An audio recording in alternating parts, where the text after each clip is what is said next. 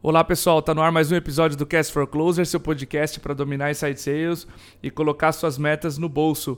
O tema de hoje é playbook de vendas e a gente trouxe aqui um especialista, o João Campos, diretor comercial da Nectar CRM. Na verdade, esse episódio ele nasceu durante uma festa que a gente fez lá em casa para várias pessoas ali durante o RD Station. A gente falou, pô, cara, tá na hora de vocês irem pro, pro Cast for Closers, vamos conversar sobre um assunto é, que vocês achem legal. A gente já queria gravar um podcast sobre o playbook de vendas, era um conteúdo que estava faltando e aí o João e a equipe do Nectar entraram bem nessa lacuna que a gente queria preencher de conteúdo. João, seja muito bem-vindo, cara, ao Cast for. Closers, tua primeira vez aqui, teu primeiro episódio com a gente, né?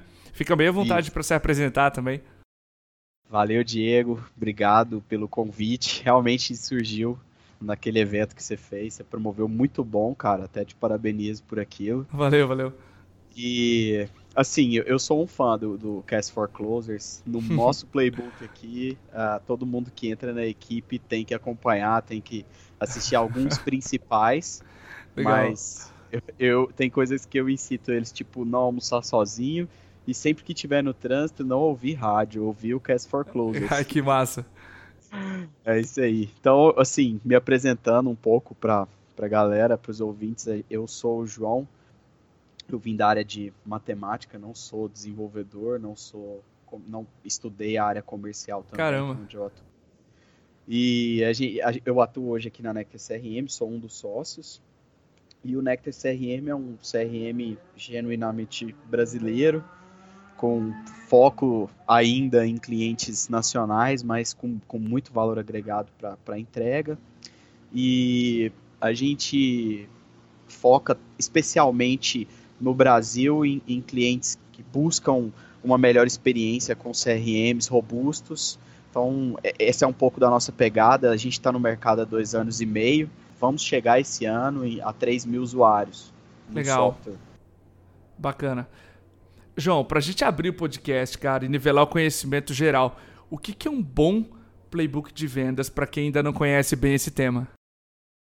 Diego, eu me fiz essa pergunta ah, no, quando eu conheci o tema. Eu ia atrás de bons cases de, de playbook de vendas aqui no Brasil, né? Então, então vários. A, a Rock Content tem um bom pra caramba lá é, vocês também. Então, é, um playbook, na nossa concepção, e eu até passo isso muito aqui para as startups goianas que eu posso ajudar, é um, um repositório, né, um, um learning center para a equipe de vendas. Toda a equipe de vendas usa um playbook como seu repositório e foco central de, de buscar informações. Então, qualquer informação, desde o processo, desde o produto, desde desde a empresa, desde as regras, tudo isso fica no playbook. O ponto uhum. principal é para desfocar a atenção de você, gestor. Né? No meu caso, o playbook me ajudou muito nisso, porque eu percebia que eu respondia a mesma pergunta cinco vezes por dia. Sim. Então, playbook me tirou muito desse essa coisa de repetir, responder coisas repetidas muitas vezes. E o segundo ponto é um repositório de informação que a gente pode abrir até para os reps. Então, os reps mesmo, eles buscam entrar no playbook e acrescentar informações para que os próximos consigam ter uma melhor experiência. Legal, maravilha.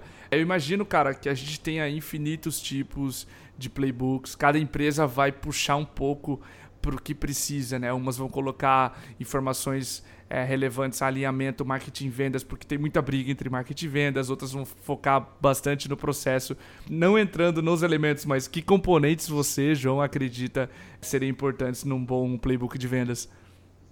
Cara, assim como o nosso call, eu acho que é muito importante um alinhamento então, um nivelamento do conhecimento mesmo. No, no, meu playbook, as três primeiras páginas são certificações gratuitas, é, algumas certificações pagas que a empresa disponibiliza para eles, mas é, foco muito no processo de compra e no processo de venda no meu playbook. Eu foco bem menos no produto.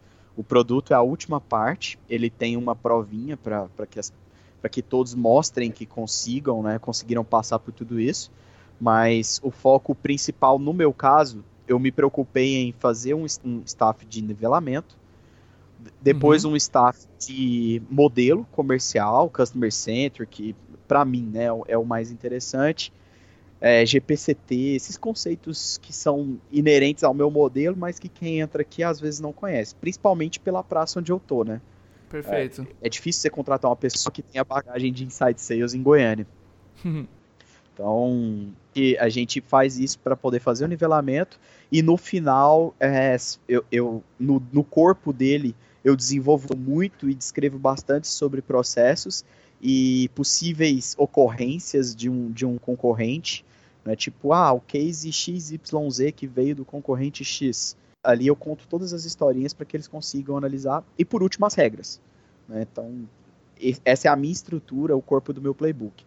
São vários documentos que compõem ele, né? É, essa uhum. pasta completa. Perfeito. Mas eu acho que é muito importante você nivelar construir a sua base de conceito para depois desenvolver sobre o seu processo. É bem importante. Aqui a gente focou bastante nesse aspecto de mostrar para os reps o que, que é importante no processo de compra ali. Aqui em Floripa também é difícil, a gente pega bastante universitários, mas profissionais de inside sales no Brasil, carregados assim, já é, ainda é bem difícil. Então a gente tem que mostrar muito como a empresa trabalha, quais são os os pontos certo. fortes, os valores dela, enfim, é, essa análise frente à concorrência é legal você colocar porque o vendedor vai ser questionado por alternativas e ele tem que ser honesto e dizer, cara, esse aqui faz isso, esse aqui faz isso melhor. Mas é bem importante realmente essas informações. A gente também pega um ponto que tu comentou, que é no começo as informações, principalmente de treinamento. A gente separa bastante posts aqui, tá? Posts de blogs o que é um SaaS, já que a gente é um SaaS. Então tem alguma leitura de SaaS, outra leitura de Inside Sales específico, episódios do podcast também para eles ouvirem, podcasts gringos que eles também deveriam ouvir. Enfim, essa parte de treinamento a gente bate bastante aqui também. É, eu, eu, aposto muito nisso, sabe? Não só. Eu coloco o blog de parceiros, né? A própria MeTime, é, o Cast for Closer, são coisas obrigatórias, mas eu pego muito em certificações que, que às vezes você acha certificações gratuitas e até algumas pagas que compensa Perfeito. a empresa ter. E, e, você nivela o cara. Ele se sente bem por isso. O rap gosta disso. Tava lendo o um post hoje que o Diego Gomes comentou. Uma das dicas que ele dá, uma das 10 princípios básicos que um rap que ele gostaria de saber quando ele começou em Inside Sales é que você precisa treinar muito, é como se fosse uma guerra, você precisa treinar antes é, se você fizer analogia com um time de futebol como ele fez, os caras treinam milhares de horas antes de ir para o campo. Como é que um rap quer entrar e pegar o telefone? Né? Então, o playbook é essencial para isso. É verdade. Uma, uma prática que eu coloco é que o playbook ele está sempre reformando, sabe? Então, eles veem um treinamento, a gente tem um treinamento aqui de negociação do Sandler Training. Legal. Aí, ele, quem vê o módulo 1 é responsável por refazer um vídeo de apresentação do módulo 1 e no final apresentar para toda a equipe. Saca? Aquele, aquela coisa de a gente uhum. aprende muito ensinando. Perfeito. Tem, isso tem gerado um resultado fantástico, sabe? Assim, eles, eles realmente aprendem. Porque se você só passa, conta com o que o cara vai ler, entender e tudo, ele dificilmente ele vai fazer isso da forma que você quer que ele faça. É, o comprometimento muda também quando você precisa apresentar algo para uma plateia, certo? Exatamente, exatamente isso. Massa. João, o Matt, cara, o Matt Doyle, um VP de vendas da Rock Content, em várias palestras que eu já fui dele, ele sempre comenta que o, o erro número um das empresas é treinar o sales rep no que ela vende e no produto e não sobre o modo como o cliente compra, sobre os problemas que ele passa, etc. Como é que você acredita que o playbook de vendas pode ajudar um rep a pensar mais nos problemas do cliente ali?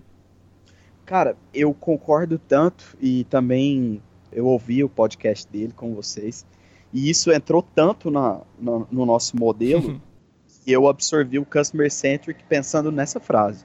Então, o cliente define a etapa que ele vai estar no meu funil. O cliente que dá os checkouts, ele entende que ele vai para a fase de negociação comigo. Ele entende que ele vai para a fase de apresentação de estratégia. Então, isso é, é tão evidente para nós aqui hoje. Eu já fui muito assim, sabe? De eu me preocupava do cara passar pela, pela implementação quando ele entrava aqui. Passa um, uma semana na implementação para você entender um pouco sobre o software e tudo mais. Uhum. E, cara, ele tem que saber do software o mesmo tanto que um usuário precisa de conhecer e para cada apresentação que ele for construir, para cada a gente chama aqui de recomendação de estratégia comercial, ele tem que explorar do software o que, que ele vai apresentar, mas pensando primeiro no que o cliente falou para ele, saca? Tipo, ele não Perfeito. vai apresentar, fazer uma apresentação de, de rotina. É assim, o cara que quer ver BI, ele vai ver BI porque essa é a dor dele e eu quero resolver a dor dele. E se a dor dele não for o que eu tenho para resolver, eu vou recomendar ele para outra ferramenta. Então, o Customer Centric funciona aqui, sabe? A gente conseguiu fazer uma virada de chave de 4 a 6 meses que realmente Perfeito. rodou bem. O Customer Centric. E, e, o Customer Centric mata isso, né? Exatamente o que o Matt falou. E a galera tá presa em aprender software, aprender ferramenta, aprender tecnologia, mas se você for fazer assim, você não está fazendo uma venda estruturada, né? Uma venda estratégica. Você está esperando com que a necessidade do seu cliente seja tão grande que ele opte em te comprar. E se você estudar o processo, você consegue construir no cliente a oportunidade de vender para ele. Perfeito. Isso tá bem documentado aí no playbook de vocês, imagino. Sim, Sim, sim. Hoje a gente tem um PowerPoint específico para falar sobre modelo de vendas customer centric. Aí tem uns estudos de Harvard, tem uns estudos da TrackSale sobre customer centric que virou a chave nisso. Então, da, na nossa primeira etapa a gente conecta, entende, cria o rapport com o cara. Na segunda etapa a gente vai buscar mais informações para construir uma apresentação para ele. Então, não existe a fase de apresentação que todo vendedor conhece. Existe uhum. a fase de recomendar a estratégia mesmo, de fato. Esse cara tem dor na geração de proposta, eu vou matar a dor dele com o nosso gerador de proposta, entendeu? Perfeito. Cara, uma das preocupações, João, que a gente tem aqui na MeTime é fazer com que esse playbook de vendas não deixe o vendedor confortável, ingesse as perguntas e o discurso dele. Porque uma vez que tu coloca e documenta sugestões de perguntas para ele entender é, a situação, o problema ou qualquer outra metodologia, ele tende a, pô, eu vou abrir o playbook, vou dar uma perguntada aqui nessas, nessas perguntas e acaba ficando mais engessado. Como garantir, como é que vocês trabalham isso na, na Nectar? Como é que garantir que esse playbook não deixe o vendedor engessado e travado e sim mais seguro, na verdade? Entendi. É, eu hoje, numa reunião aqui com o Rap, eu falei sobre isso a gente percebe que o rap, quando ele vai fazer um deal, independente do valor que seja, uhum. e o cliente quer atravessar o processo, mudar. Não, eu quero ver uma apresentação, não quero passar minhas informações, não quero entender o que, que vocês fazem, quero ver o software. Me dá, me manda um login, tudo mais. Esse cliente, possivelmente, ele não dê fechamento, porque ele não enxerga os valores, o valor agregado que a gente tem para entregar para ele se a gente não construir esse valor na, em alguns calls, né? Legal. Então, quando o rap é, fala assim, cara, mas eu já consegui fazer a conexão com esse cara, não, já tem informação necessária, né? Pô, já, já fiz o que tinha no playbook, eu só quero pular e tudo mais. É, saindo do processo, isso é só um adendo da sua pergunta. Uhum. Eu também eu faço esse paralelo com ele. Eu falo assim, cara, quando o cliente sai do processo, a venda acontece? Não. Aí eu falo assim, quando você sair do processo, a venda também não acontece. Porque você não tem rastreio, você não vai ter os key gives e key gets de cada etapa que você definiu. Então, você mesmo vai sabotar a sua venda. Então, o playbook serve para dar essa segurança, mas engessar os argumentos, eu acredito que não faz isso. Como que eu tento trabalhar isso? A gente faz algumas reuniões para trabalhar as objeções juntos. Então, principalmente no processo de rampagem do cara, eu vou sentar com ele, vou entender quais são as objeções que ele está tendo, vou analisar com as que eu tive na, no tempo que eu vendia, que eu fazia muitas apresentações. Cara, a gente é, a gente está passando por esse, esse, esse problema. Como que a gente resolveu lá atrás? Foi assim, sabe? Desconto. Nossa, tanto é, que você colocar num playbook para evitar problema de desconto não vai ser suficiente, porque cada cliente vai ter uma pedida, cada cliente vai ter um grito é, mais alto que o outro. Mas, assim, lá, lá no recrutamento a gente pede, eu ouvi isso muito de você no, no, no Insight Sales Brasil, sobre coachability. É, perfeito. O cara, o cara que tem coachability, ele olha para o playbook, é, entende que aquilo ali é a base, é o framework dele. Ele tem alguns lugares que ele pode ir, que, que é permitido, mas ele tem lugares que, se ele for, é pior para ele, né? E os ganhos são compatíveis a essas responsabilidades. Então, assim, eu tento construir uma, uma, um senso de responsabilidade ao invés de, de abrir o playbook ou começar a colocar coisas genéricas lá.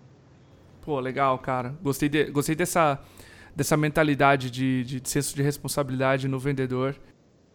É, é isso, isso é isso é complexo de colocar porque você precisa que a pessoa seja uma pessoa responsável. E essa é uma coisa que eu aprendi muito com o próprio Diego da Rock, né, nos, nos próprios conteúdos dele. A gente aposta muito mais num rap disciplinado do que num rap muito talentoso, saca? Uhum. Então, o cara que não é disciplinado, é, é muito difícil você gerar esse senso de responsabilidade nele. Aí o erro foi lá no recrutamento, saca? Então, eu consigo não deixar o playbook ser uma coisa engessada, colocando o senso de responsabilidade neles. Desconto, cara, você tem isso para trabalhar dessa forma de pagamento e aquilo para trabalhar daquele outro jeito. Como você vai usar, você tem que entender, é a sua negociação. Eu uhum. não posso te dar uma bala de prato, uma receita de bolo que mata tudo. Porque se isso existisse, a gente nem possivelmente já tinha desenvolvido um chatbot que fizesse você não está. Mais ou menos isso. Faz sentido. João, para a gente finalizar, cara, tem alguma coisa sobre playbook de vendas que a gente não conseguiu cobrir aqui com as perguntas que tu deixa, gostaria de deixar de mensagem para a audiência? Cara, a gente não falou, mas no nosso aqui eu fiz uma prática bem legal e que eu acho que é bem legal para todos eh, já começarem a usar. Cada um tem uma apresentação de uma área, né, independente da empresa. Antes de ter o playbook, eu tinha uma apresentação da equipe comercial, básico de processo. Assim era no desenvolvimento, assim era no marketing.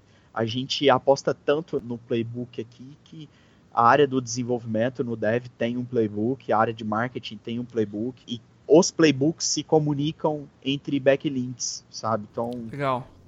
o básico para que quem esteja ouvindo a gente agora é, entrar no, no, Google Docs da vida, no Word, começar a escrever o que, que é o processo escrito, colocar backlinks básicos para posts que acham importante de o cara ler, e cada vez que surgir uma novidade, ir lá editar e colocando sabe?